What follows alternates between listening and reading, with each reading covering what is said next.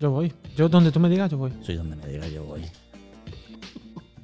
Este se volvió rácana con el tiempo y con todo, se volvió rácana. Pero si eres tú que me metía caña, no viajes tanto, no sé qué, qué tal, no sé qué, voy a hablar con Yera, voy a llamarla. Pues sí, porque te ibas por allí a hacer el tonto por todos lados. que Cosas importantes, específicas. Bueno, es que, a ver, un poco de razón tiene. Ja. Sí, pero es que, pero es que el punto es, yo le, hago- le doy la razón y ahora me dice que es que me he vuelto rácano con el tiempo. Pues la, la- la cuestión es llevarte la contraria también. Efectivamente. Exacto. Y Qué dos o tres cosas que le hemos dicho que le he apuntado. Mira, esto, esto es para, para romperla, tío. Aquí lo.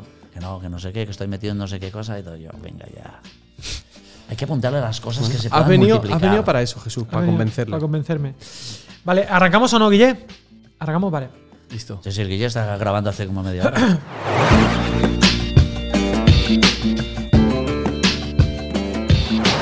bienvenidos a Academia de la Biblia Podcast, donde queremos acercarnos a la Biblia y que la Biblia se acerque. A nosotros. Y hoy tenemos un invitado super mega ultra macro especial. Sí.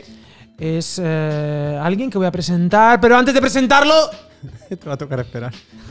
tengo que hacerte la pregunta de rigor. Andrés Ito Aka Droide, ¿tú c- ¿cómo estás? ¿Cómo has estado estas Estoy dos bien, semanas? estoy bien. Están siendo épocas difíciles. ¿Cómo están las nenas? Las nenas están bien, buen estado de exámenes. la ¿Exámenes de qué? De trabajo social. A la vejez. Educa- educación social. A la vejez viruela, estudiando a estas alturas. Madre, Madre de- mi, madre. bueno, pero bueno, pero muy bien, tío. Muy bien. ¿Estás Muy contento? Muy contento. ¿Tú qué tal, Alejandro? Pues, pues he tenido un- unas semanas un poco duras. ¿Para Has, qué te has a- tenido semanas mejores. He tenido semanas mejores. Claro. Estoy un poco cansado por un lado, por otro lado uf, me han crecido los enanos, que es una expresión que se dice mucho aquí en España. Eh, temas, la iglesia, la pastoral. la pastoral. Es que la iglesia.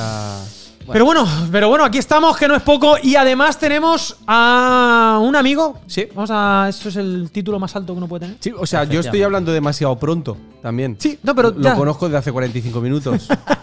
Bueno, 46 como mucho. Bueno, pues eh, os quiero presentar a Jesús Londoño. ¿Cuál es la cámara de Jesús? ¿Cuál es Jesús la cámara de Jesús? Eh, esa es la cámara de Jesús. Eh, Jesús Londoño. Bueno, él ha sido. esto- ojo, ojo, ojo al. Lo voy a decir de memoria, ¿eh? Sí, sí, de dilo todo, dilo todo. Dilo todo. Ha sido, ha sido mm, director Buf, eh, universal o algo de eso. Empezamos fuerte. Univer- direct- Máster del universo. de Comiban, Cooperación Misionera Iberoamericana, que es una red de, de misioneros, un movimiento Sí. que bueno se inicia en los años 80 y. Eso, eso. No, bueno, los años, en el año 87 en Sao Paulo, Brasil, pero venía desde antes. La De- gente ya venía hombre, por supuesto. De convertir Con a. Iberoamérica en potencia misionera, ¿no? Misiones desde, desde, no solo que vengan, sino desde, que es una red que, bueno, mientras estaba este señor que tengo a mi diestra eh, de, de sheriff, de director, pues era una red de, de 15.000 misioneros, casi nada. Uh. Y él ha estado viajando, pues habrá estado, está- en todos los aeropuertos tienen... La tiene- canción de Jesús en misión tuya era para Comiván. Sí, la de Jesús en misión era para Comiván en Bogotá. la produje yo. ¿Ah, sí? La, la la produje yo. Madre Mira, mía. mira, Estamos mira, todos- mira, ahora ahora- sí venimos a enterarnos de estamos dónde ahí. vienen las Bueno, cosas. aparte este hombre, este hombre se casó y se fue con su mujer a una etnia a aprender un idioma y a predicar el evangelio allí. ¿Qué idioma? Eh, Bueno, nos- yo estuve haciendo un estudio etnográfico en una comunidad indígena entre Colombia y Panamá, entre los Emberá catíos, porque los Emberá ya son una familia lingüística y luego se dividen como en unos seis o siete idiomas. Oh. Y en Emberá catío, Villabaratipá Jesús. ¡Oh! Así es. Sí, igualmente, igualmente. a Jesús. No, Para podía, haber dicho flipas, cualquier cosa que. Flipas. No, pero, pero luego fue director, tal, visitó todos los países del mundo y se inventó uno para ir. 67, ¿eh? Se inventó un 67. idioma. Como se inventó un país, no, un país para ir. Como Tolkien también. Sí, exacto, como Tolkien, que se inventó un país. Y ah, bueno, ahora está haciendo un PhD, que es un Philosopher Doctorate. PhD lo que te hace para saber si tienes el COVID. Exacto, te haces un te- que cuesta te hace 90 la- pavos. Y hasta el PhD. fondo la nariz, macho, que te mueve el cerebro y todo. Pues bueno, le está haciendo un PhD un poquito más caro, pero, pero, pero está haciendo un PhD que nos va a decir de qué es. Y eh, bueno, él se llama Jesús Londoño. Es un Philosopher Doctorator. Un doctorado filosófico. En español es un doctorado, pero la cosa es que aquí te ponen a escribir un eh, una investigación y entonces en esa investigación tú Fíjate, tienes que lanzar una nueva propuesta. ¿vale? Exacto. Que es la diferencia que hay con un doctorado en ministerio, un doctorado en divinidades y tal, que son estudios. Pero aquí tienes que hacer una investigación y de allí tienes que lanzar una propuesta que realmente nos diga algo nuevo. Sí, el iPhone 15, o sea, Sí, tienes que hacer como algo así, descubrir el, en- el- el COVID de- después del Omicron, pues qué viene. El, el siguiente, ¿no? Ah, qué bien. Vale, pues aquí nivel, tenemos. ¿no? Que sepáis que aquí en Academia de la Biblia vamos a tener la. ¿Cómo se dice? Cuando una noticia es nueva y tal. La exclusiva. Exclusiva, exclusiva. sí, sí, Y, sí. y nos va a contar el, el este, el Escúchame, PhD. Jesús no da ninguna masterclass en Academia de la Biblia, ¿no? La va a dar. Se llama Ejús Londoño. Creo que no he dicho cómo se llama. Que no, que no, que no. Jesús sí has Londoño. Si lo he dicho Jesús Jesús Londoño, Londoño. Jesús Chucho. En algunos países le llaman Chucho. Sí, pero ten cuidado porque es que chucho significa muchas cosas en diferentes países. Sí, ¿eh? es que la palabra daba. O sea, la fonética. La fonética. Bueno, ¿Cómo es pero la a ver, fonética? aquí eh? entre teólogos, Caleb significaba también chucho. Que lo sepáis. Es verdad. Sí, o sea sí, sí. que no pasa nada. Londoño, eh, colombiano, pero ciudadano del mundo. sí. Seguimos con las presentaciones. Como macaco, ¿no? Tengo una mezcla de confusiones santas, pero son santas igual todas. Y yo quiero también poner sobre la mesa la primera vez que yo eh, vi a este señor. Yo vi a este señor por primera vez en Almería. eh, y, la vez que- y estaba presidiendo él una santa cena. Ay. Con un DJ de fondo. ¿Así? Y, Y cuenta, dije- y cuenta cómo fue la Santa Cena. Eh, fue muy guapa. Y así, pues, con el vinito, el panecito, pi- Bueno, rollo ver, chila. es, muy, es muy lógico la combinación de, de copa y DJ. y DJ. sea, DJ Entonces yo dije, de la este mano". tío me mola. Luego descubrí que era una persona que Claro. estudioso. También tengo que decir, cuéntanos. me- Es que, claro, este es ha escrito un libro, pero es que son muchas cosas. Porque tú ganaste, fuiste a un concurso o algo de eso y fuiste, fuiste como una especie de la ruleta de, No, pero de espérate, la de, suerte. Ah. los, de los para los haters. Ah, exacto. Bueno, que en esa que le he dicho, perdón, le he dicho que es que aquí estamos intentando en búsqueda de los haters. Sí. Entonces verdad. necesitamos haters porque no tenemos. Entonces, poca ayúdanos. gente que quiere que lo odien, pero vamos, que los que hay que quieren que lo odien, pues lo odiamos. Sí. Eh, no, que en esa Santa Cena me recuerdo yo que nosotros invitamos a la mesa a todos los que habían, ¿vale? Y les dijimos, acércate a la mesa del Señor si quieres estar. Sí. Y claro, pues eso se formó allí, la de, de la de Dios, porque habíamos invitado gente, no habíamos dicho, dicho. pues habíamos hecho todo el protocolo. Dios es de- Cristo. Claro. Pero y, y gente de allí y tal. Yo no volví a ver a nadie, nada, bueno, luego nos llovió allí, la que tú quieras. Claro. Pero luego encontramos con, con el otro colega dos chicos que se acercaron a la mesa ese día que no eran creyentes y ahora lo eran. Y dijeron, para nosotros fue muy interesante que como nosotros no hacíamos parte allí del rollo vuestro ni entendíamos nada, pero que nos hubieseis invitado a participar con vosotros en ese momento. Qué bonito. Entonces, claro, te quedas allí pensando como que la santa, o la Lo que la comunión, o mesa, como se la llame, la mesa, ¿es para todos? ¿No es para todos? Hay que ponerle allí, no sé, unos prerequisitos. No lo sé, ahí lo dejo. Bueno, gracias por tu Muy bien, aportación. muy bien, Yo creo que hemos ganado Muy como bien. 5 o 6 Sí, haters, sí. ya estarán ya haciendo así. Sí. claro, es que muchas veces la Santa Cena se convierte en la Santa Inquisición. Ostras, esa es más fuerte, ¿vale? La mía no estaba tan fuerte. Ya está. Sube el pan con Andresito. Sigamos. Muy bien. Otra cosa, tú fuiste a un concurso, estábamos diciendo. Claro, estoy haciendo la presentación muy larga, me estoy dando cuenta. sí, pero es bueno. bonito, porque tú, tú, tú te fuiste a un programa de, no sé si en plan del 50 por 15, una de estas, y te dieron un premio para pasar 8 días Como con John. Stott. Como Paulín. Sí, sí, sí, sí. sí. Con John Stott, ¿no? Sí, sí, no, era llegar, compra la hamburguesa a las 6 de la tarde y te mandan con John Stott. Tú estuviste en un estudio con John Stott allí, en su. en- en no sé Bueno, dónde. en su, en su casa de retiro, donde él escribía en Escocia, al sur de Escocia, que habían 30 y no sé cuántos grados fuera de casa. Y sí, estuvimos allí 100 estudiantes de alrededor del mundo que habíamos alcanzado pues un promedio de, de notas y tal y todo esto y nos mandaban para allí.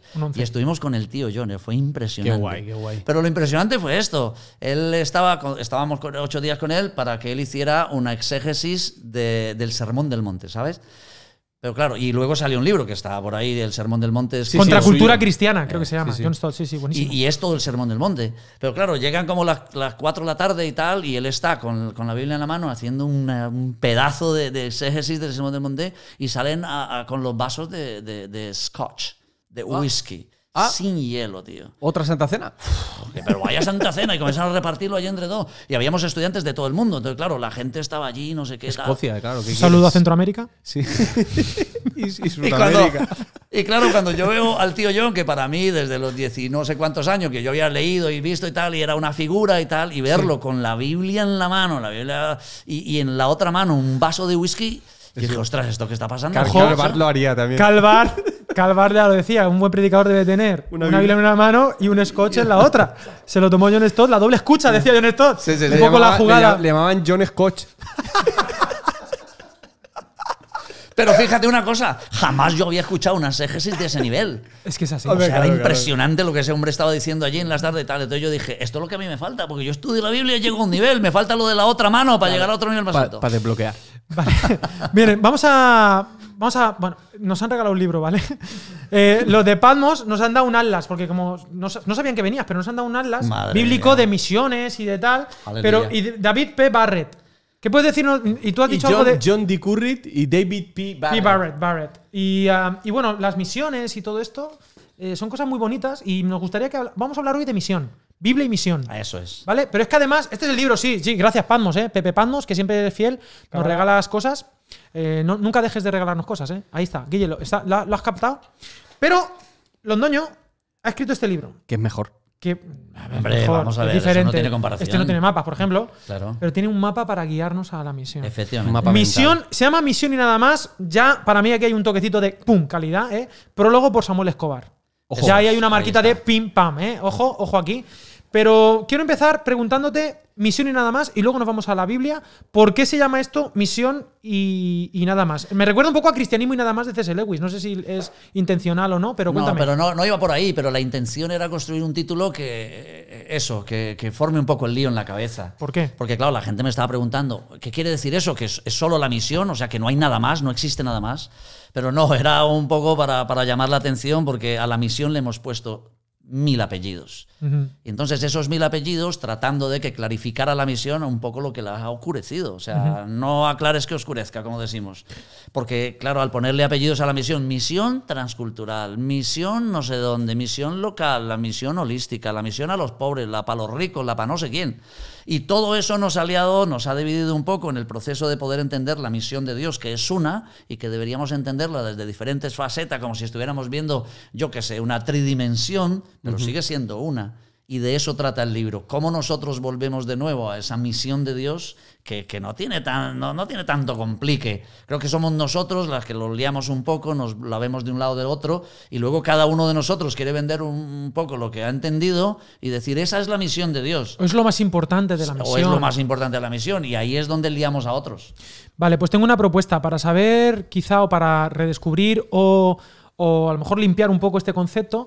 Eh, vámonos a la Biblia, a un texto que entendamos que es importante para comprender la misión y desde ahí vamos a construir la conversación, los minutos que tenemos Perfecto. para hablar acerca de la misión y, y, bueno, clarificar. Yo creo que es muy importante para los pastores de las iglesias locales, ¿no? Que es que no están en misión, es que no cumplen la misión. Eh, la idea que tenemos también cuando hablamos de misión suele ser la misión transcultural, o si no, la misión a a lo mejor a una tribu urbana o, o- o tal. Vamos a intentar limpiar eso, ¿os parece bien? Vamos a intentar por lo menos clarificarlo, vamos. Vale. Y yo te pregunté, oye, ¿qué texto podemos usar? Y tú lo tenías súper claro, me dijiste, Sí, porque la- cuando la gente me pregunta eso me dice, vámonos a Mateo capítulo 28. claro, la gran Claro. comisión. Claro, porque es el texto que nos hemos aprendido casi todos de memoria desde la escuela dominical. Bueno, Sí. los que estuvieron en la escuela dominical, yo no tuve esa- ese privilegio. Pero no, yo creo O que. trauma. ¿Quién sabe? O trauma, depende, sí. depende. Pero Mateo 28 es el final de la novela, tío. El, el Mateo 28 ya cuando, cuando la, la- la niña pobre se casa con el rico. Mm, Pero antes que eso, pues ahí está toda la tela para cortar. Y luego llegamos a Mateo 28 y entonces podemos entenderlo más claro. Para mí, los dos pasajes que me han ayudado muchísimo siempre son Mateo capítulo 10 y su pasaje paralelo, Lucas capítulo 10, porque allí está un poco detallado el proceso de lo que Jesús estaba buscando en cuanto a la misión se refería, ¿vale? Vale. Entonces me gustaría, sí, si vamos a empezar por algo, metámonos a Mateo 10 y leamos un par de versículos. Vale. Mateo 10, eh, decíamos de leer el 7, que es el que a ti te. Sí, y yo leo el 7 y 8. ¿Te importa? ¿Leo mi versión, Reina Valera 95? O. O léelo en lo que quieras. Vale. Dice.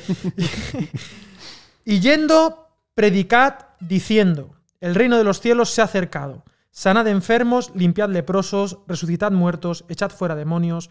De gracia recibisteis, dad de gracia. Amigo, qué palabras. Es que flipas, ¿eh? Es que ya con esto ya, no, ya Aquí pillas y dice, te vas. la versión de la palabra dice, pero hacedlo todo gratuitamente. Ah, Amici. ¿Y lo de antes cómo dice? Eh, bueno, curad los Sí. enfermos, eh, id y anunciadles que el reino de los cielos está ya cerca. Vale, cuéntanos cositas. Tío, te voy a contar con una historia, ¿vale? Que las historias molan. Me subo en un avión, Madrid, año de Nuestra Señora de Matusalén, no recuerdo, pero me subo en un avión. Encuentro allí que la compañera que me toca de viaje es una chiquilla, pero vamos, una chiquilla, yo, yo le veo la cara que es más pequeña que mi hija.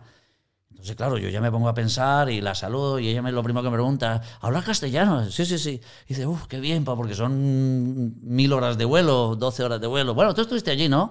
Que te queríamos dejar en la India, le queríamos que perder el pasaporte Sí, para verdad, no tenerlo acuerdo, de nuevo de regreso, pero bueno. No me- me- Buen y yo iba volando Madrid a, no lo sé, Frankfurt, Frankfurt, New Delhi, Nueva Delhi. Pero claro, yo veo a la chiquilla y esa chiquilla me parecía de 14 años. Pero claro, no, la chiquilla era mayor de edad. Casi que le pregunto, ¿dónde están tus padres, niña? Claro. Pero me siento allí y comienzo a hablar con ella y le digo, ¿dónde vas tú? A la India. Y tú qué vas a hacer a la India. Entonces me cuenta, dice, no, acabo de terminar mi bachillerato, tal, me he tomado un año, de esto de un año que estoy cansada antes de ir a la universidad. Sabático. Un sabático. Y, y me voy a India. Yo Marco Comer, un ¿Qué vas a hacer a India? Y entonces ella me cuenta y me dice, me voy a, a servir con a la Asociación de la Madre Teresa Calcuta. Ostras, digo yo, pero la, la Madre Teresa Calcuta. Y todavía yo pensé dentro de mí, dije, bueno, ¿y, y qué vas a hacer en la administración, secretaria o lo que sea? Y la chiquilla me va soltando y me va diciendo, no, voy a la casa de leprosos a lavar leprosos.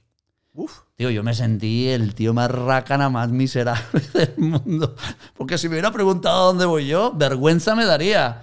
A, pues a la reunión de los sheriff del mundo, a sentarme, eh, no lo sé, en un lugar que estoy seguro sería un hotel. No lo sé, pero soy honesto, me sentí, me sentí miserable. ¿Cómo que, cómo que te vas a lavar leprosos? El peor. "Sí, Me voy a lavar leprosos. Y entonces este texto Auténtico. vino de nuevo a mí. Y es Jesús, ¿qué les está diciendo? Jesús les está diciendo, mira, esto, ¿qué- ¿de qué se trata la misión? Y te estoy hablando de una chiquilla que tengo en el avión, que, que no, no te estoy hablando de alguien religioso, de alguien, no, ni siquiera era religiosa de la Madre Teresa de Calcuta. No, ella se tomó un año para ir a lavar leprosos. Y yo dije, pues estas palabras de Jesús, Él les dice, vayan y díganles que el reino de los cielos se ha acercado. Pero claro, eh, nosotros siempre lo tomamos un poco así retórico, teórico, y decimos, pues nos vamos a parar en el púlpito, en las plazas, y vamos a gritarle a la gente, ¡eh, aquí que el reino de los cielos se ha acercado! ¿Y quién nos va a creer? ¿O qué van a pensar de nosotros? Si yo te pido a ti, mira, vete tú para tu trabajo el lunes y párate allí en tu oficina y grita, el reino de los cielos se ha acercado. Y te van a decir, bueno, ya sabíamos que los evangélicos estaban como una cabra todos y... Pero esto es la muestra de lo que Jesús les está diciendo. Decir, no, no, no, limpien a los leprosos, levanten a los muertos, sanen a los que están enfermos, métanse en las casas y coman con ellos. Y entonces díganles, y posiblemente ni era necesario, que el reino de los cielos se ha acercado. ¿Te imaginas lo que siente un leproso cuando un- una niña de 18 años, de buena familia, de un país del primer mundo, se va allí para limpiarle la lepra? Sí. Creo que las explicaciones sobran. Y de eso se trata la misión. La misión es ese amor de Dios tácito, cósmico, universal, que a veces no podemos entender, hecho realidad, hecho carne como Jesús, encarnado dentro del proceso de la humanidad. Cuando nosotros hablamos de misión, deberíamos partir desde esta realidad. El reino de los cielos no se puede anunciar solamente de una manera teórica, ah, retórica, oral. No, no, tenemos que demostrarlo. Cuando llegamos a Mateo 28, Él les dice, id predicad el Evangelio, no sé cuánta cosa. Aquí aparece el mismo verbo, yendo, en mi versión, predicad diciendo. Y ese yendo está, tanto aparece en el, en el verbo en griego en Mateo 28 como aquí. Esto es un gerundio. Esto es un verbo que está en activo. Aquí Mientras hay dinámica. vais. Mientras van yendo. Entonces, esto está en dinámica. Y ese mientras van yendo lo podríamos nosotros leer mientras vas viviendo, mientras vas trabajando, mientras Claro. vas estudiando, mientras vas siendo creyente. En el día a día. Exactamente. Si nosotros iniciáramos con ese concepto de misión, posiblemente al construir la misión, nosotros nos daríamos cuenta que esto toma una relevancia en nuestras vidas, que dejaría de ser un programa de una iglesia, una actividad de los domingos, o una actividad a la Claro. que me invitan para ir a un viaje de corto plazo, ¿qué voy a saber yo? Aquí ya toma y dice, no, no, espérate, la misión se encarna, se vuelve parte de mi estilo de vida y luego ya de ahí pues Dios hará lo que quiera. A uno lo llamó y le dijo, ve a la calle derecha y pon las manos sobre uno que está orando allí. Y que está cieguillo. Claro, y la calle derecha tampoco era que quedara muy lejos.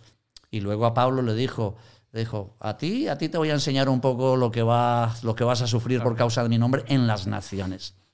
Cualquiera de esas dos vale, mientras que estos principios estén mucho más claros, que eso era lo que Jesús esperaba de sus discípulos. Tenían que encarnar lo mismo que había pasado con Jesús, pues tenía que pasar con ellos. Tenían que encarnarlo en sus vidas, en su vida cotidiana, en su día a día, y luego de ahí Dios iba a ir construyendo la misión.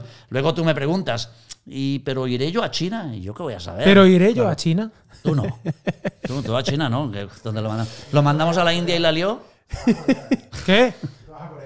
Yo a Corea voy a ir. ¡Ostras! Pobre coreano, que los coreanos también que estaba. Sí. Que sigue, dices, sigue, sigue. Dices, dices algo, Jesús, que, que me mola bastante. Jesús. que, O- ojo, Jesús, eh. Jesús, Eh, Jesús no- está hablando hoy, ¿eh? Jesús está hablando sí, hoy. sí. Aleluya. Que, En esta mesa no se sienta. que es que parece que el, el- el tema de las misiones o el ministerio misionero se ha convertido como en una rama más. Aparte de. Eh, exacto. Y, y alimentar eso sirve para seguir construyendo la estructura y el sueño que nosotros tenemos acerca de lo que debe ser la iglesia de Cristo o lo que nosotros creemos que tiene que ser el reino de los cielos.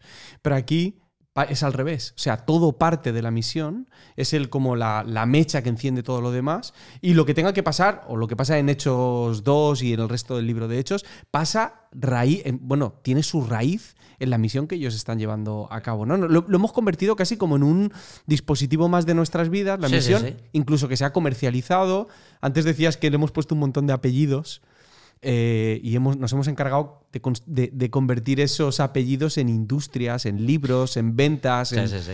Mira, frases incendar- incendiarias. Incendiarias. ¿Esto me va a generar haters? Yo creo que sí. Venga, dale. Frases Perfecto. incendiarias. Vamos, pero- vamos, pero vamos, no, pero no ¡Vamos! son mías. Espera, espera, espera, que, que no, que, no, que no es mía tampoco. O sea que. Pero, No, no, pero- mejor, mejor. Mejor, cosas- mejor. Encima vas a copiarte de alguien. ¡Vamos, vamos, vamos! Eh, el- el- lo que tú estás diciendo, Ale.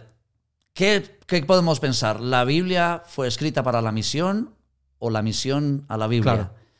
¿Dónde está la gallina y cuál es el, el huevo? ¿Fue escrita la Biblia porque había una misión? ¿O fue la misión porque teníamos que escribir una, una Biblia? La fe. Porque la gente dice, ah, sí, la misión. Pues bueno, aparece en Mateo 28, en Hechos capítulo 1, versículo 8 y por ahí en cuatro partes más. Pero la Biblia fue escrita porque Dios tenía una misión que comunicarnos.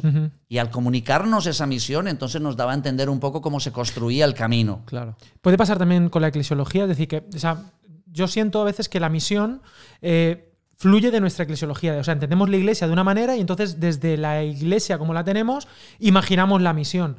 Pero a lo mejor es al revés. La hay, que, hay que imaginar la iglesia desde la misión, en realidad. O sea, Bueno, eso es más incendiario todavía. Porque Ah, que bueno, nos- vale, bien, porque bien. lo que nosotros hemos visto hoy por hoy, Pero está bien. sí, lo que nos hemos dedicado a hacer, eso, eso, un aplauso.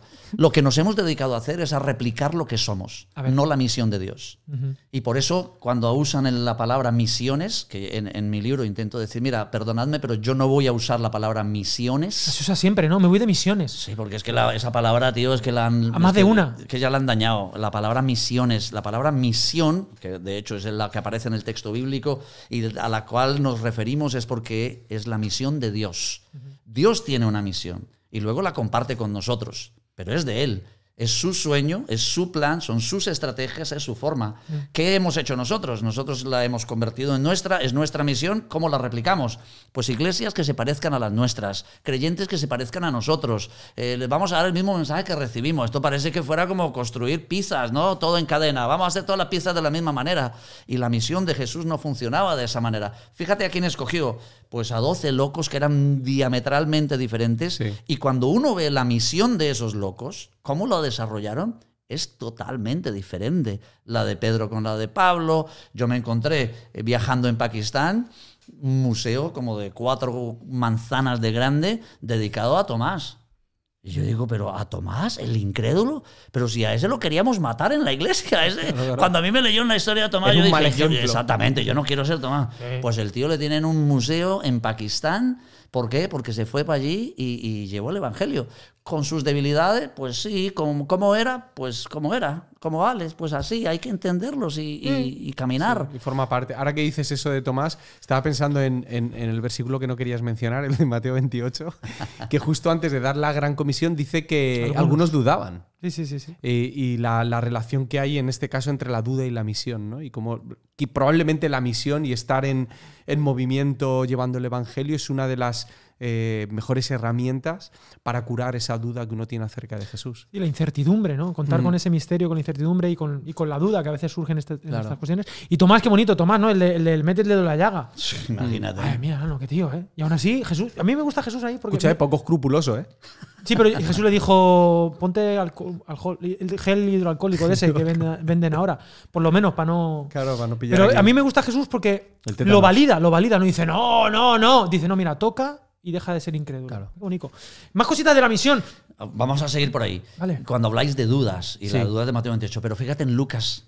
Lucas lo que lo hace, porque lo, lo podemos ver luego en Lucas, en Lucas 24. Dice que les tuvo que abrir los ojos. Así, al, Del al par, al- entendimiento. a esto que iban. Pero ¿quiénes eran ellos?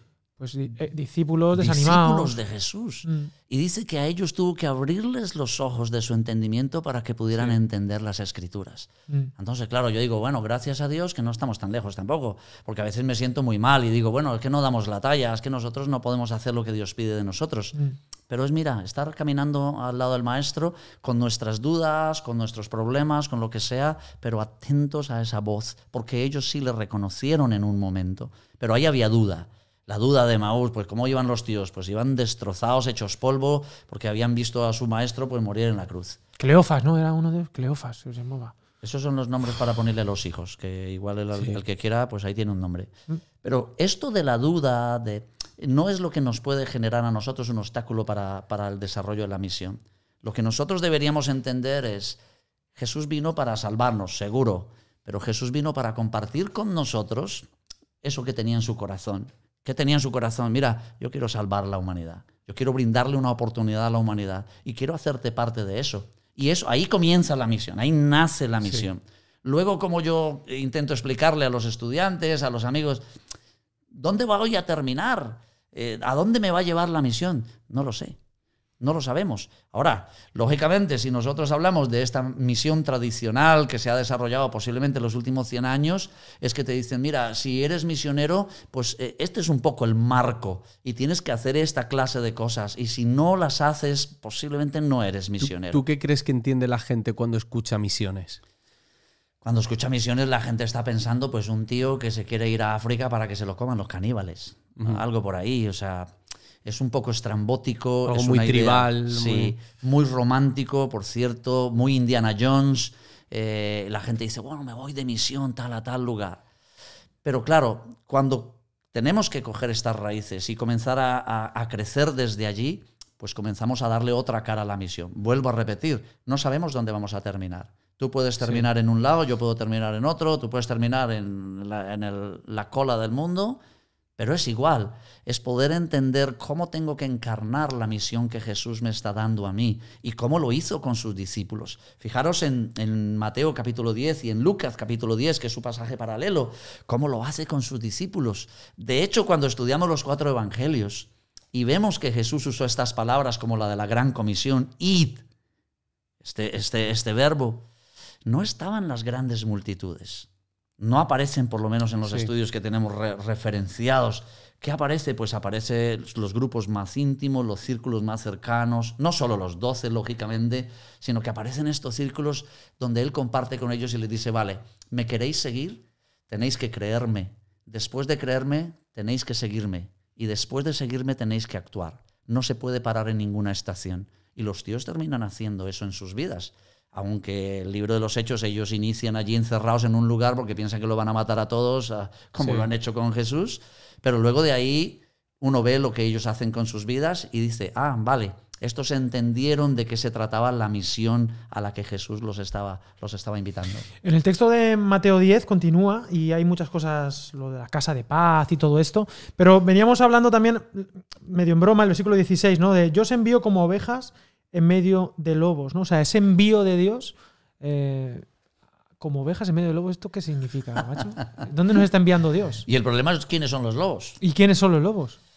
Eh, no quiero más haters, ya tenemos suficientes haters por hoy, eh, pero la cuestión es poder leer en contexto, que ya sabéis que esto es una de las cosas más importantes para nosotros. Y cuando Jesús está enviándolos a ellos y los está enviando a todos los lugares, aldeas samaritanas que están incluidas allí, Galilea de los gentiles, os acordáis que les había dicho antes en Lucas capítulo 2, los está enviando a un mundo no conocido, uh -huh. los está enviando a enfrentarse con cosas que ellos no tienen ni remota idea. ¿Sabéis una cosa? Para mí siempre me ha parecido interesante que Dios escoja a un pueblo como el judío para mandarlo a las naciones. Cuando son súper endocéntricos, ¿no? Totalmente, tío. Con todo el respeto que le tengo a mis sí, queridos sí, hermanos una, judíos. Una cultura súper, pues muy identitaria. Sí, sí, sí, mono, monolingües, mm. monoculturales, mono lo que tú quieras. Muy celosos de sus mm. costumbres y de... Exactamente, un pueblo que está muy metido dentro de sí mismo y fíjate cómo lo, lo explota Dios. Sí. Y le dice, yo quiero enviarte a las naciones. Y yo me imagino un pobre judío que, que, su mamá se ha casado con otro judío y su abuelo es su abuela es judía y todo el mundo es judío y viven en las mismas costumbres. Y él les está diciendo, yo os voy a enviar a un mundo que es como un lobo o sea, es, vas a sentirte como una oveja en medio de lobos porque vas a un lugar, a un contexto, no, esto no es un lugar geográfico, que por cierto hay una discusión que tenemos los últimos 10 años. Si ¿Cuál discusión? Hechos 1, capítulo, capítulo 1, versículo 8, si sí. está hablando de lugares geográficos o si está hablando de una visión muy, muy global. Claro, donde dice Mesías, Judea. testigos en Jerusalén, Judea, Claro. Samaria. Claro, porque ahí también, ahí también hemos tenido una lectura los últimos 100 años. Es decir, vamos a predicar en Jerusalén, ¿vale? Y luego, pues en Judea. Y luego, pues en Samaria. Esto no es un puzzle. O sea, esto no es como que después del 1 sigue el 2, después del 2 el 3. Y posiblemente no nos estaba hablando de lugares geográficos, sino que nos estaba mostrando una agenda holística, completa, donde todo el mundo entraba, donde Claro. necesitamos predicar el Evangelio en todo lugar, a toda persona. Porque claro, esto es la lectura de lo que estábamos diciendo antes. ¿Qué es la misión? Es predicarle a no sé quién, en no sé dónde, que lo es también. Pero ¿y cómo nos olvidamos de todo el resto de la humanidad? ¿Cómo nos olvidamos del que está al lado? ¿Cómo nos olvidamos? Porque este proceso de la misión, al ponerle un apellido, es lo que nos ha, en mi opinión, ha colocado ciertas barreras que no nos dejan explotar en la misión de la manera en que nosotros entendemos. Te cuento, te cuento, Ale, perdona. No, que yo es que me gusta respirar. Sí, lo sé. Profundo. De, de las cosas.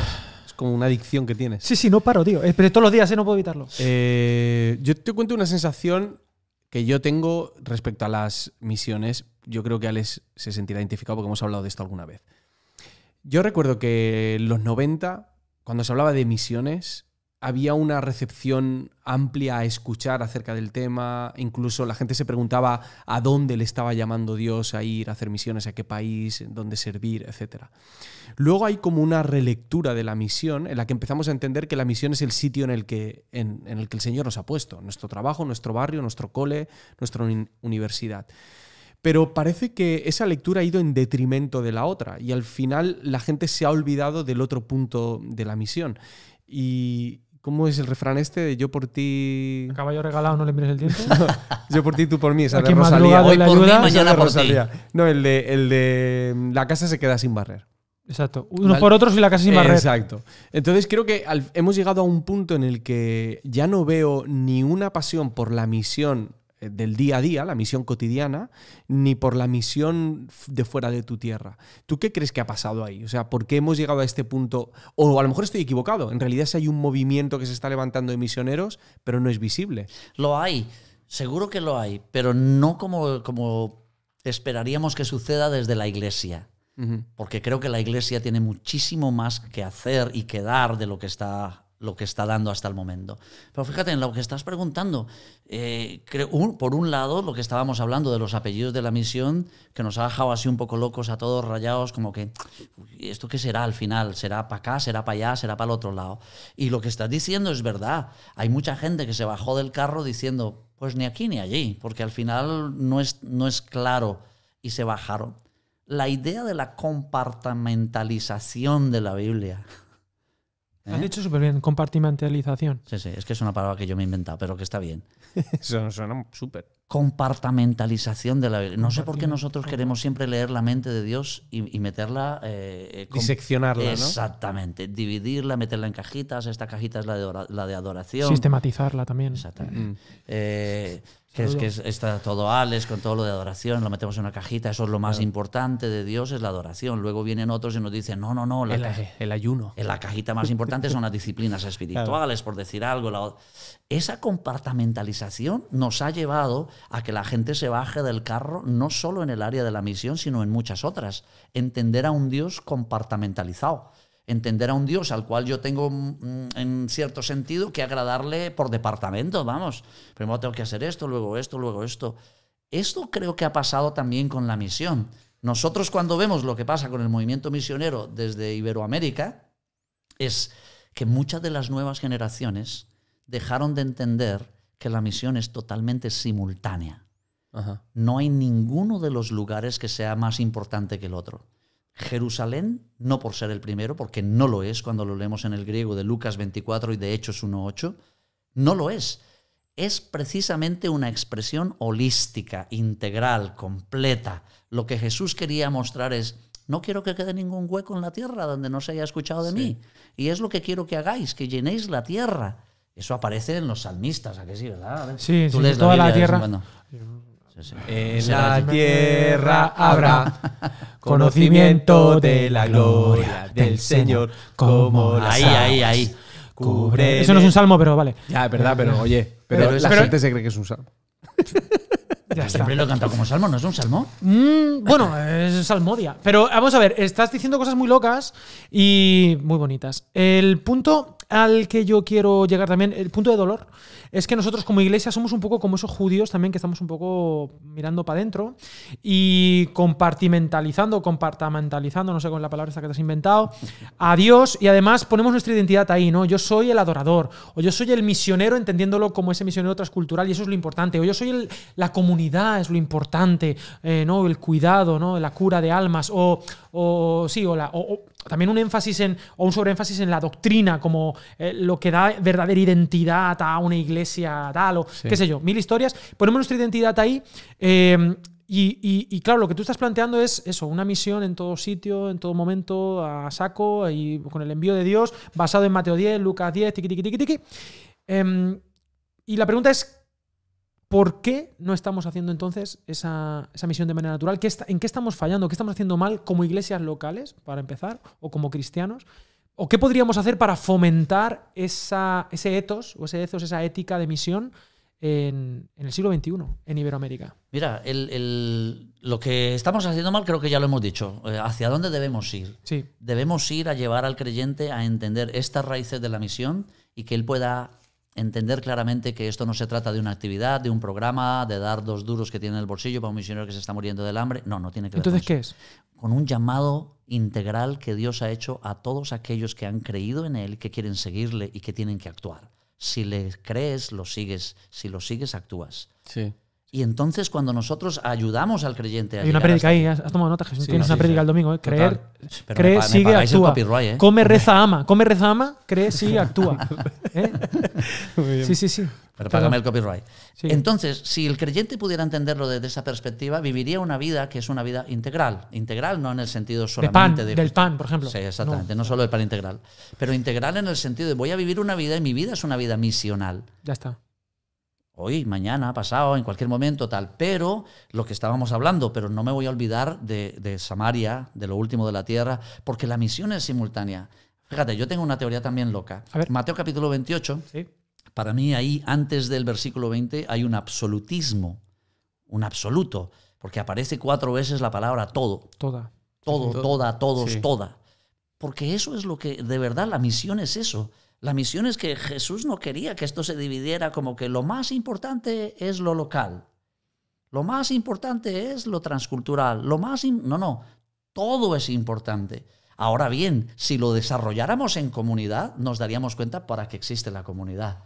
Porque mientras que unos se quedan en lo local, otros avanzan a Samaria, otros Claro, a Judea y otros llegan hasta el último de la tierra. Pero como somos cuatro pelagatos que tenemos que dividirnos para cumplir la El misión pastel, de el Dios, pastel. claro, los profesionales de la misión, porque la gente muchas veces en las iglesias dice, ¿y en, en- en su iglesia hacen misiones? Y claro que sí, porque ahí está, ahí está Manolito, que es el que hace las misiones, como si Manolito hiciera la misión para toda la iglesia. Eh, no, es que yo entiendo que yo soy un... Un saludo al Departamento de. Misiones de todas las iglesias evangélicas que nos están escuchando este podcast. Que los amamos mucho. Los queremos mucho, sí. Pero que el Departamento de Misiones tiene que incendiar la iglesia y mostrarle a los creyentes que vivimos una vida de misión. ¿Dónde vas a terminar en la misión? No lo sabemos. Posiblemente muchos de ellos terminarán en, en China, en India, en Mongolia, en Indonesia. Genial. Y otros seguirán haciéndolo en su universidad, en su trabajo, con sus amigos, en el parque, tal. Y todos estaremos viendo. Pero todos son igual de misioneros. Son todos misioneros sí. enviados de Dios. Para mí sí. Para mí esta gente que está cumpliendo la misión, para mí el, el- el Ananías, Ananías se llamaba, ¿no? El que le puso las Ananías, manos encima. Ananías, yo le llamo Ananías el bueno. Sí, Ananías sin Zafira. Ananías Zafira la parte mala. sin el Opel, sí. Más. Ojo, Cancelados, ojo, cancelados. ojo. Sí, sí, sí, espera, espera, espera, espera. espera. Esto- Error, error. Mira, mira, mira. mira. No, no, eso no vale. No, no, muy bien, muy, me ha gustado, me ha gustado. Mira, bien. el, el Ananías este. El bueno, sí. Ve a la calle derecha. ahí al lado. Yo no sé dónde queda la calle derecha, pero el tío no se tuvo que coger un camello para irse 400 Ahí te vendían kilómetros. unos baclavas que flipas, ahí en la calle derecha. Hombre. O a un dulce, aquello era mel. Mm. Vale. Hazlo, Eh, pero hazlo. Y fíjate, na- hay menos que, hay no hay menos. menos que le, le hizo recobrar la vista a, a Pablo. Nada y O menos. sea, que esa era la misión. La misión. ¿Y, tú qué ibas a decir algo? Sí, iba a Yo- decir algo, mencionando el mismo versículo, eh, cuando has dicho lo de todo, toda. Toda potestad. Sí, eh, la relación que hay entre eh, eh, la revelación de que Jesús se ha hecho carne, o sea, toda la potestad, toda la autoridad está aquí, Por tanto, y no la, la versión de la palabra dice, id pues, o sea, una vez tenéis esto La claro, una vez conocéis quién soy, una vez sabéis, y eso mm, mm, me lleva al pensamiento de lo importante que es tener la motivación correcta a la hora de tener las misiones, de ir a las misiones o de hacer misión en el lugar en el que estás, porque muchas veces te desmotivas porque quizá la motivación ha estado en, en una tercera fuente que no es lo suficientemente eterna, no es lo suficientemente potente como para mantenerte vivo en la misión. Eso pasa mucho cuando bueno, hemos estado en relación con ministerios misioneros y muchas veces se apela a la, a la lástima, a la pobreza, a- al dolor, a la lágrima, eh, pero eso te remueve un rato. Sí. Y, y lo suficiente como para que des una ofrenda puntual y te movilices durante una semana y te sientas mal por lo que ocurre. Pero parece que en la propia revelación de quién es Jesús y en el conocimiento de quién es Él, hay como una clave para, para ese motor, para, para que siga vivo ese motor de la misión. Nunca mejor dicho. Otra predicación ahí la tienes, Diego. Apúntala. No sepa que te hemos traído, Jesús. Sí, sí, sí. Sí, es que... Si es que, ojo, pero claro, es que yo me estoy flipando, todo esto me gusta mucho y justamente, aprovechando que el Pisuerga pasa por Valladolid, tú estás haciendo un PhD, ¿te ha salido positivo o negativo? Pues así, hasta ahora me ha salido intermedio. Vale. No de sé. momento, claro. Vale, claro, sí. El PhD, el PhD, eh, yo, yo lo diría y lo diría bien, pero dime tú, ¿de qué está haciendo tú el PhD? Porque me gustaría que hablásemos un poquito de esto, aunque si no, obviamente esto todavía no ha salido, pero ¿de qué está haciendo el PhD? Porque me parece que es súper relevante para, para nuestros eh, podcasters. Bueno, para los podcasts. Y tiene que ver con lo que estamos hablando del Sí, texto. el, el- el- olvidaros del PhD y todo eso, pero lo que queremos hacer, lo que estoy haciendo es una investigación del movimiento misionero iberoamericano para poder encontrar cuáles son esos elementos distintivos que tenemos en Iberoamérica, distintivos a los otros lugares del mundo, anglosajones, europeos nórdicos, cuáles son esos elementos distintivos de la misión en Iberoamérica que están construyendo un nuevo paradigma. Porque yo creo personalmente, y algunos conmigo, que estamos naciendo en un paradigma emergente. ¿Vale? Ahí han habido muchos paradigmas, hay muchos estudiosos que han mostrado que hay como épocas, han habido paradigmas sobre los cuales ha girado la misión. Eso depende de cómo leas la Biblia, cómo entiendas a Dios, en qué lugar de la tierra hayas nacido, que ahí ya no nos metemos. ¿Qué ha pasado desde Métete, métete, métete. ¿Qué ha pasado con Iberoamérica? Sí. Eh, en Iberoamérica nosotros so- somos su generis. Somos, somos singulares. Nosotros somos singulares, tenemos nuestras propias creencias, nuestra forma cultural, nuestra forma de entender a Dios. Y lo que yo intento es realzar esa clase de valores, de principios, de herramientas, de dones, de talentos que nos van a ayudar a nosotros a hacer la misión depen- de- partiendo de quiénes somos. Porque tengo que decirlo con todo el amor y respeto, hemos aprendido de otros. O mal aprendido. Las Bueno, manías o han las hecho cosas muchas buenas. cosas buenas, por Dios. O Pero sea, tú muchas eres- malas tú también, los niños, eres- muchas tú eres- malas. Tú eres creyente porque alguien vino a predicar aquí. Bueno, ¡Ostras! No, es que de verdad, de verdad. Bueno, de hecho, el padre de. Fíjate, las misiones Fíjate, transculturales. se dio la vuelta. Se dio la vuelta. El padre la de vuelta. Andresito colombiano Vino de Colombia. vino de Colombia a predicar transculturalmente a mi padre en Alcira. Andresito, gracias La por isla. la que- Por Sí, pero, pero digo, pero digo que en Iberoamérica, por ejemplo, hemos bebido de la misionología, por ejemplo, gringa. Sí. Un saludo también a todas las iglesias.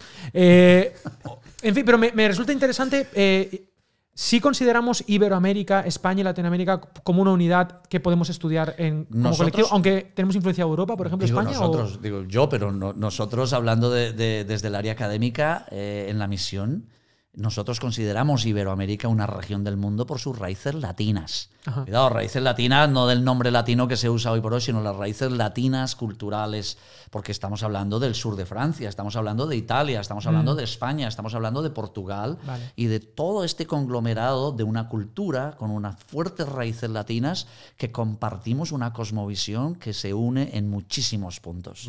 En muchísimos. Aunque nosotros pensemos que somos muy, muy, muy, muy, muy diferentes, al final somos muy, muy, muy, muy parecidos. Y dices que eh, está emergiendo. ¿Qué es esto que está emergiendo? ¿Qué es que has visto?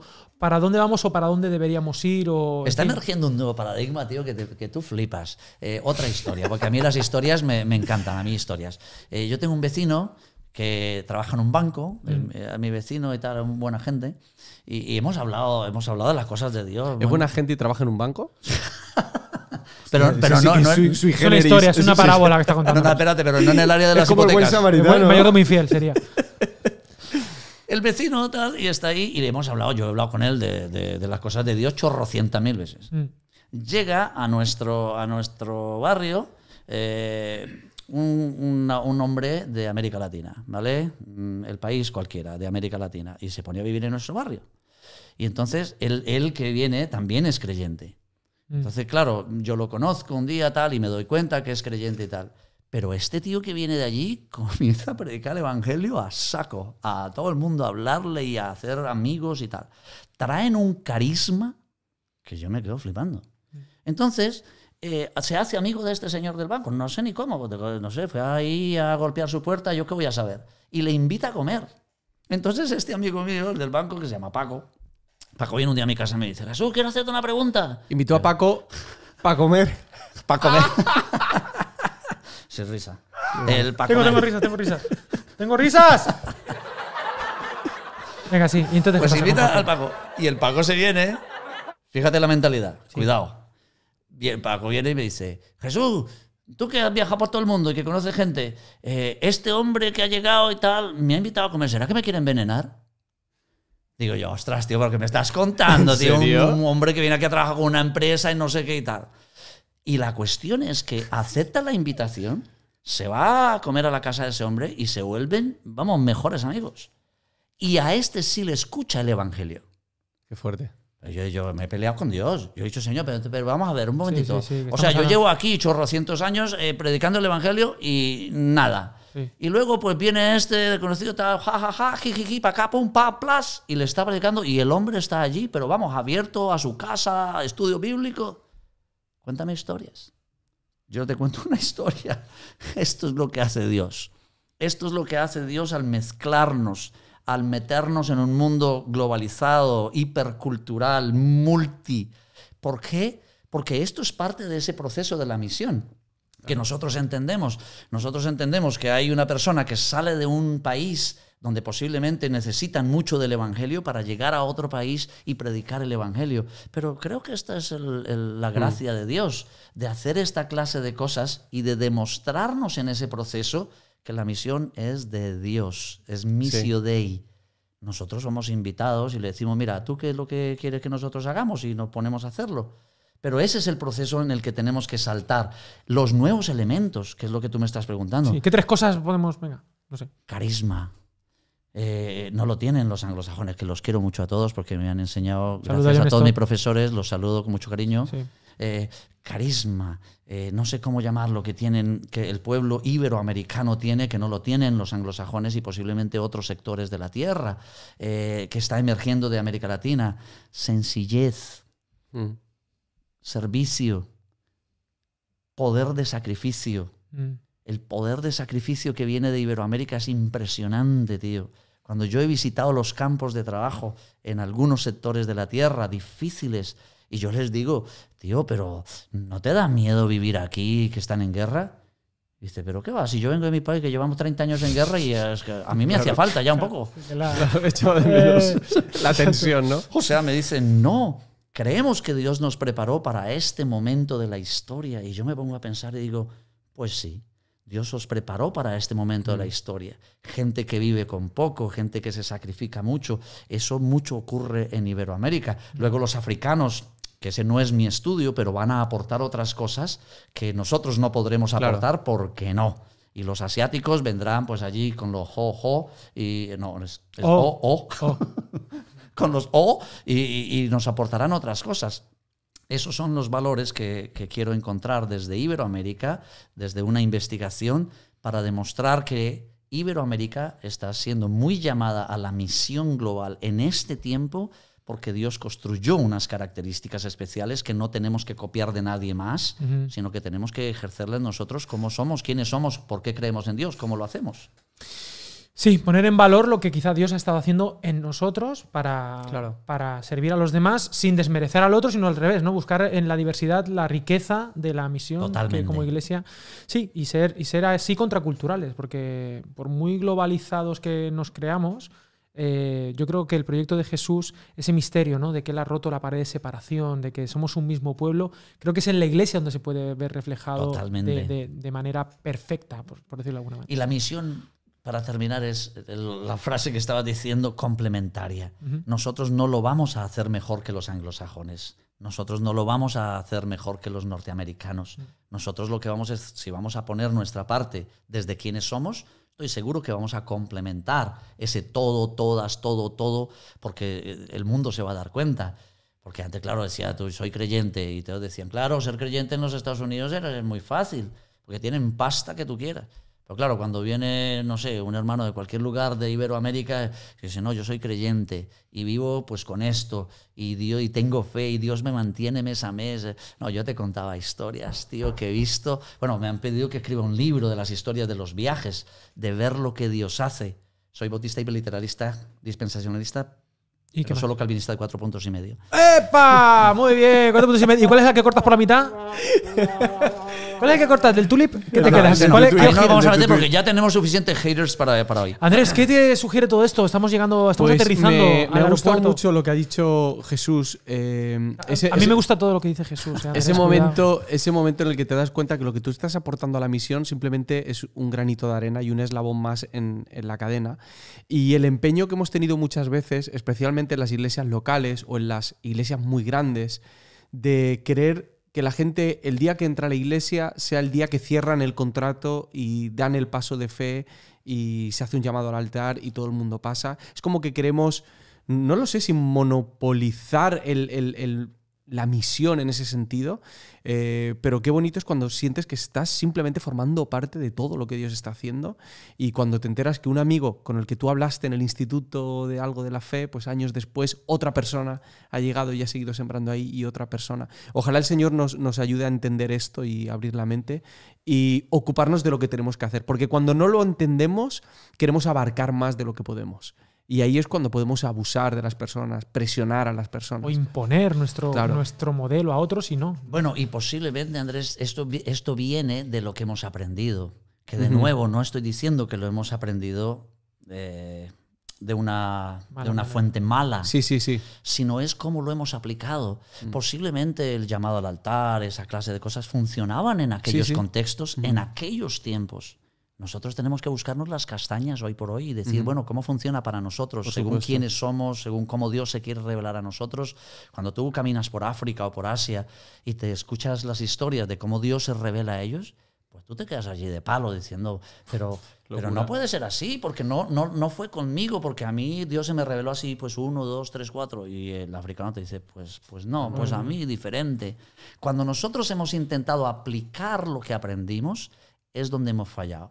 No porque lo que hayamos aprendido sea malo per se, sino es en esa aplicación. Es decir, voy a aplicarlo de la misma manera que me lo Método. Se ha perdido su sentido. Exactamente. Y es ese sentido más, mm, más vi- viviente, más, más orgánico, es ese sentido de quién soy, cómo entiendo a Dios, cómo lo puedo proclamar y yo lo puedo hacer sin que tenga que seguir un patrón que me mida esa clase de cosas. Hombre, hay principios y valores en la escritura que son inconfundibles, que van a- son eternos, que están ahí. Pero luego, ¿cómo nosotros los podemos aplicar según contexto y tiempo? Son dos cosas que tenemos que preguntarnos. Eso es un poco ¿Cuándo, el cuándo- PhD. cuándo- cuándo vuelves a Valencia, Jesús? Sí, porque nos, a saber tú, Cuando Alex me invite, porque no me invita. no vas a volver. Porque, o sea. Te sale caro. No, jolín, es que esto debe a poco. Oye, la debes, casa. debes incluir en el PhD eh, como un elemento clave eh, la comida iberoamericana. Sí, como concepto. Total, la mesa, porque- la mesa ojo, eh. compartida, ¿eh? Ojo, ojo, Ojo. ahí. Ojo ahí. Ojo, que no es lo mismo convertirse con, con, una- Con- con un pollo con al un, horno. Con un fish and chips. Claro. Eh, con todo el cariño, con todo el cariño a John Stott, ¿eh? Pero vamos a ver, yo convenzo más con una paella, con unas tapitas. O una empanada. Una empanada colombiana. Efectivamente, Andrés, con- la, la mesa es un Compartida. elemento, Mm. vamos, indiscutible. Y no hablaremos del merienda cena, que ojo, ojo con un Merienda cena, cena. que tú te vas a dar un merienda voy a cena. un merienda cena. Igual nosotros hacemos un merienda cena ahora. Has a ver tu melón y lo vamos a dejar abierto y nos vamos, que es el tema de la contextualización, porque claro, esto nos lleva a un pensamiento de, bueno, en cada lugar, cómo hacer, cómo expresar ese reino de Dios yendo, ¿no? Y, y comunicarlo. Pero lo dejaremos para otro día. Esperemos que, Claro que que sí. vuelvas. Hay un móvil por ahí sonando, Sí, hay no un- pasa se nada. está manifestando ahí.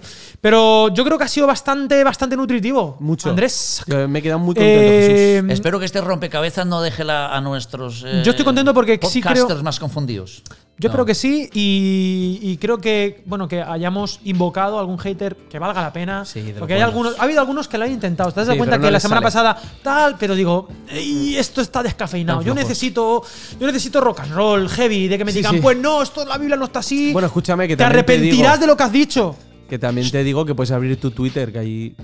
Que hemos Que tenido una buena en mi Twitter. Un saludo. bueno. Un saludo a Twitter. Pero, pero de verdad, Jesús, gracias. Sí. Esta es tu casa. Con cariño. Para cuando quieras. Y con esto nos vamos. Fray Luis de León está allí tranquilo. Sí, ¿eh? déjalo. Contextualizado en Salamanca, allí haciendo su marcha con su hábito, con Déjalo su movida con en su suyo. cárcel. Ahí interpretando Cantar de los Cantares, que es que también era- pues, se buscaba la. Es la marinera, Se ¿eh? buscaba él. Es normal que te metan en la cárcel, bandido, Ay, eh, traduciendo, ¿eh? Y eh, nos vemos dentro de un par de semanas. Que esto la gente lo odia, pero es bonito, no, hacerlo todas las semanas. Bueno, me bueno, gusta. bueno. Viene episodio especial, no decimos más. Viene episodio No especial, decimos no decimos más. Este ha sido especial. Muy especial. siguiente- La siguiente, mira, si ya trajeron a Jesús, al próximo que traen al Padre, ¿no? Claro, ¿Quién claro, claro. Sí, pero el padre nadie lo ha visto jamás. A, Jo- a John Stott. Ostras, ya estamos hablando de Pues con esto nos vamos. Que Dios os bendiga muchísimo. Nos vemos en el próximo podcast de Academia de la Biblia. Chao, chao.